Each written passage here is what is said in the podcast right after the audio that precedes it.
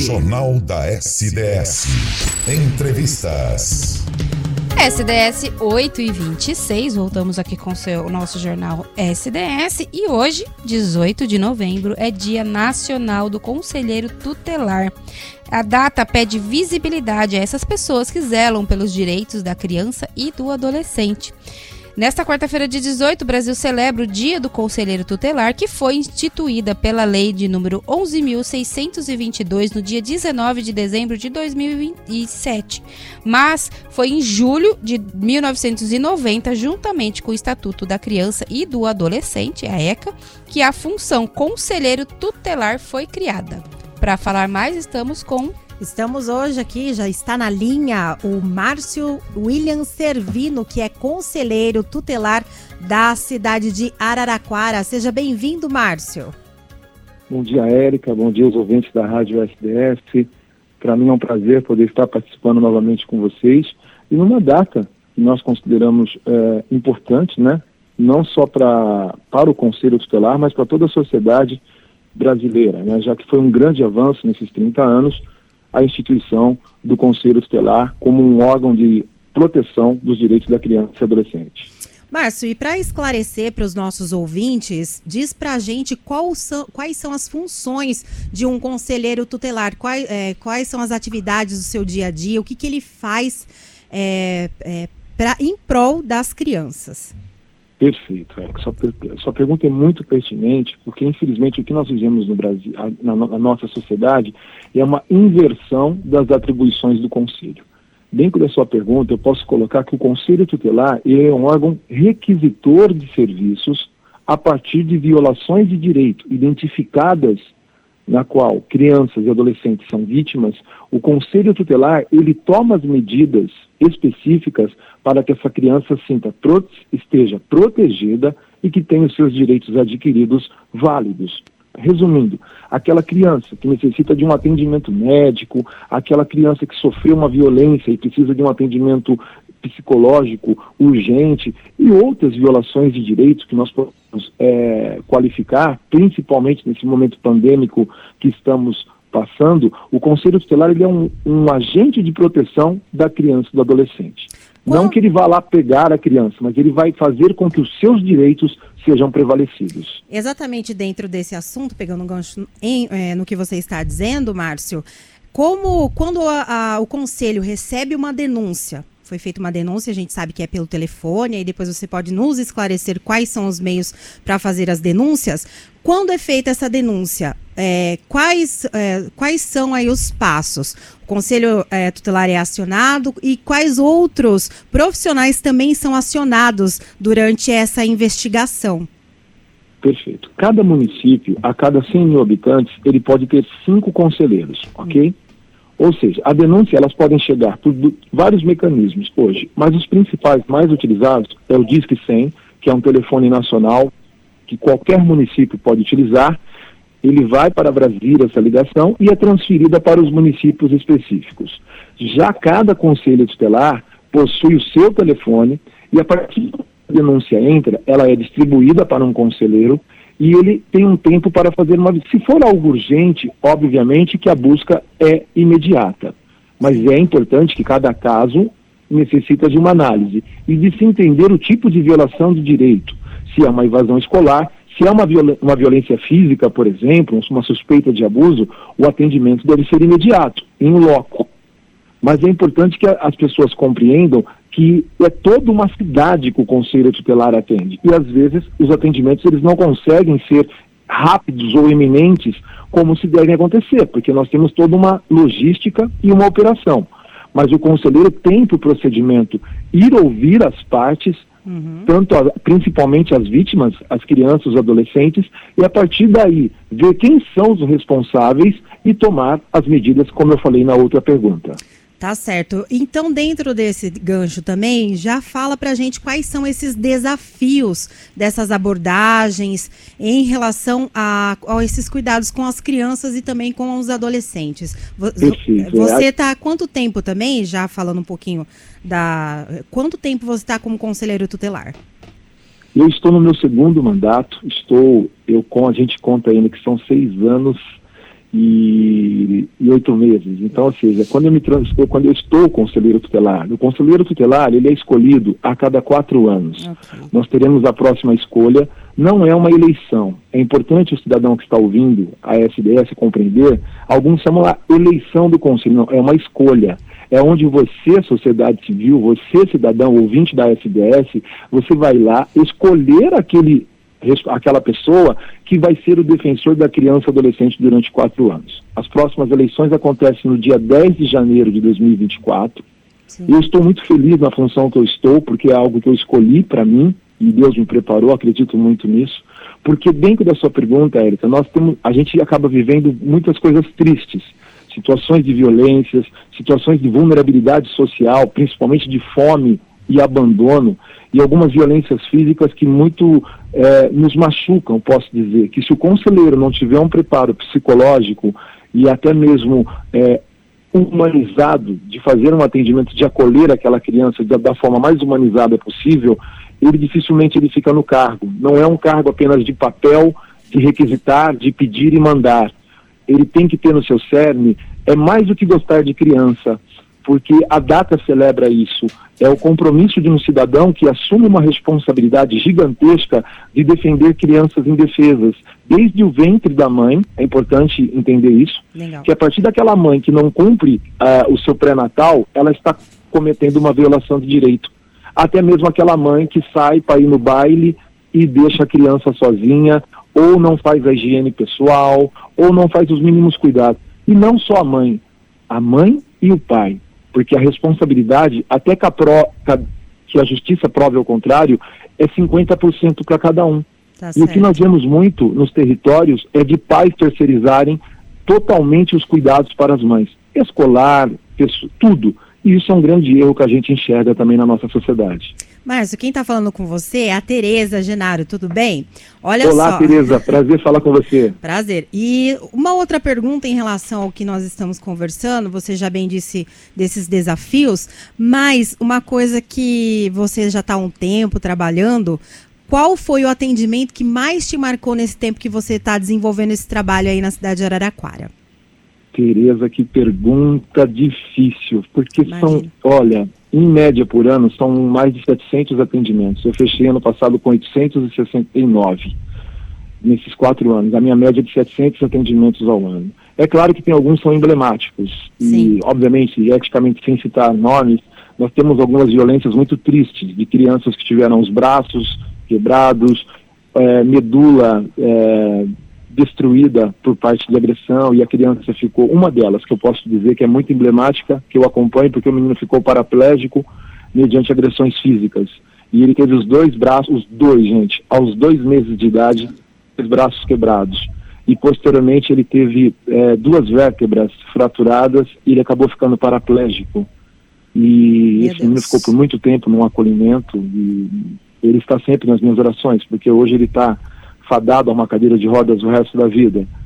E, e dentre outras, meninas que sofrem violências sexuais, que quando a gente vê a questão da, do medo da menina no olhar que transpassa, e é isso que faz o amor de ser conselheiro. E eu até me emociono, porque eu me fiz pensar de alguns casos que mexe com a gente quanto pai, quanto ser humano, Verdade. sabe? Então é difícil, Tereza. São tantos casos nesses Infelizmente, né? Infelizmente, Infelizmente, você está você tá dizendo dessa média de 700, 800. Vou te perguntar em meio a essa pandemia. A gente, a gente imaginou que os pais ficassem em casa e as mães também, por conta disso, porque perdeu o emprego ou teve que ficar, e que se tivesse um cuidado maior. Mas pelo que você passou aqui, esses números, eles não baixaram, é isso, Márcio? Não, eles só aumentaram. E o que mais nos assusta, Tereza, é o represamento das. Felizmente, tivemos a volta às aulas já neste ano. Por quê? as denúncias de violência doméstica, Sim. de trabalho doméstico, de criança cuidando de criança, que uma criança abaixo de 12 anos não cuida de outra criança. E isso aumentou muito com a questão da pandemia, Sim. sem as escolas de pais terem que deixar. Eu, eu, eu temo ainda um represamento, principalmente na questão evasão escolar, Sim. e de outras violações que nós não conseguimos identificar ainda, mas que o Conselho Trabalhar trabalha em loco. É importante citar que o Conselho nunca parou na pandemia, nenhum dos conselhos tutelares. ou em home office ou fisicamente, nós estivemos em alerta, em prontidão 24 horas, porque esse é o papel do conselheiro tutelar, proteger a criança e adolescente 24 horas do dia.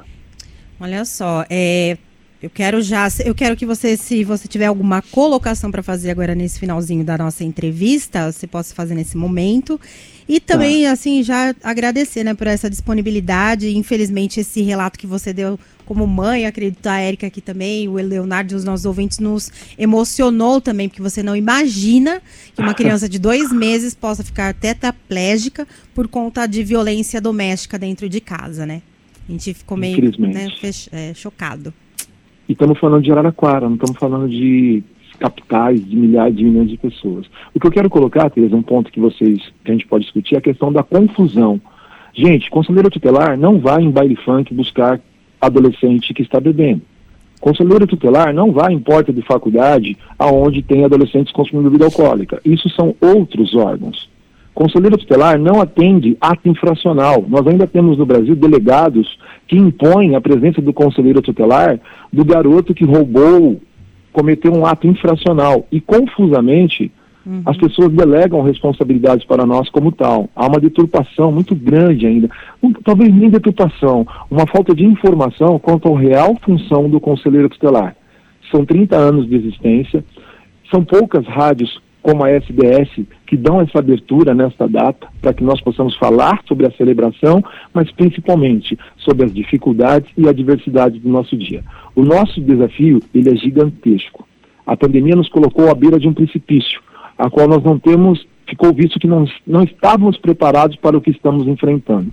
Mas, ao mesmo tempo, temos que ter fé e acreditar no nosso poder superior de que nós temos que fazer a nossa parte. Cada um de nós, a SDS, cada cidadão. Está na Constituinte. É dever de proteger a criança e adolescente, a família, a sociedade e o Estado. E cada um temos que fazer a nossa parte. Eu agradeço a SDS, Érica, Tereza, André, meu grande amigo, por esta oportunidade e parabenizo todos os colegas conselheiros tutelares do Brasil. Antes da gente finalizar, a Erika ainda tem uma última pergunta. Na verdade, pois não. Não, na verdade nem é uma pergunta, Márcio. Primeiro que eu quero é. parabenizar, porque o trabalho de vocês é incrível. E a Teresa perguntou qual destaque dos seus casos. Eu acredito que para você seja difícil destacar, já que você falou que são mais, foram mais de 700. Mas para mim, eu tenho um caso, porque eu já fui repórter de rua e eu acompanhei um caso do Conselho Tutelar, né? Que, que foi. E marcou muito, porque eu vi o trabalho de vocês assim pessoalmente, que foi o caso de uma mulher que veio de Minas atrás dos filhos porque o marido roubou os filhos. E eles estavam aqui em São Carlos, num bairro aqui de periferia, e eu acompanhei isso. Eu lembro que foi uma tarde de domingo, faz um tempo já.